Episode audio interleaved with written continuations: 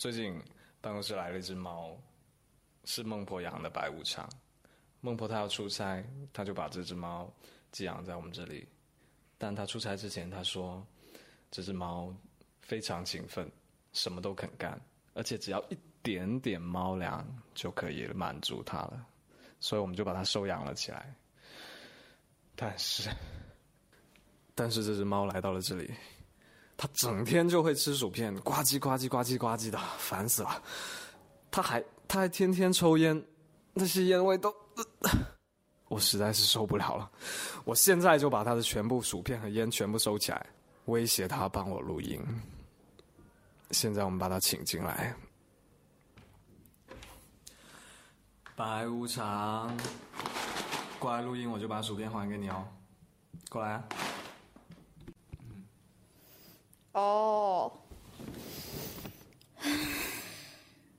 月亮，你们肯定都记不得了，但我还记得。不是不是不是这样念的，你再这样念你就没有猫粮吃了，烟也不会给你抽。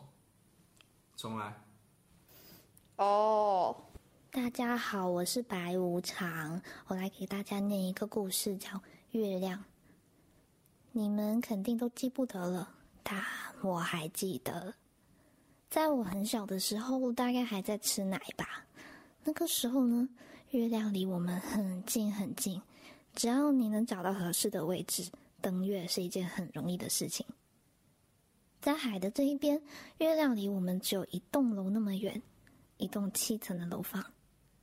每天傍晚，月亮休息够了，从海里慢慢升起的时候，我妈妈就会抱着我。和我爸一起坐着小船出海，当然我们是去看月亮的。准确的来说，我们是去吃月亮的。月亮是一块又大又圆的硬面包，表面撒了一层白白的糖霜。如果有足够的力气，用铁锹挖，就可以撬开面包的硬皮，扯出柔软的内心。运气好的话，还可以顺带扯出葡萄干或者黑色的巧克力。宇宙是最大的烤箱，我们不过是地球上这块面包上的小小肉馅。我爸常这样对我说。我爸说的当然是对的啦。我都能想象出上帝在烤这块硬面包的时候是如何揉面，如何塞进一小块一小块的巧克力的。他在塞巧克力的时候，肯定忍不住偷吃了一些，所以巧克力才会没有我们想象的那么多，总是不够吃。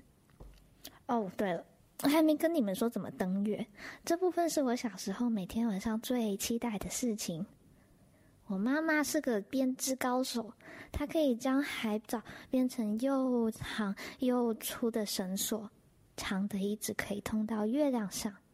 海藻当然是这个世界上最适合做绳索的生物啦，又长又柔韧，而且还是好看的深绿色。我小时候可以和动物聊天哦，当然啦，每个小朋友都可以的，这没什么好炫耀的。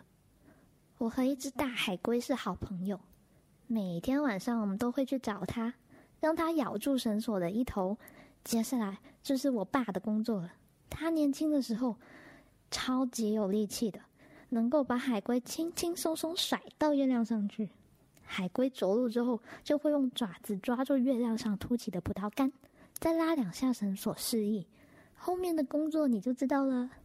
所以啊，美国人是最大的骗子，他们故意把月亮说成一片荒凉，不让其他人来分享这个美味的巧克力面包。干嘛啦？走啦！薯片呢？不是这样，你你还没有问大家满不满意，要不要睡了？我呢？哎，戴耳机的，你他妈是睡了没啊？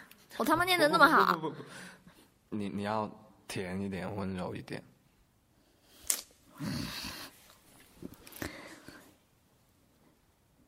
我念的怎么样呀？那你要睡觉了没有呢？现在再不睡的话。明天就会瘦不下来哦，还会变丑哦。晚安，薯片。大家晚安。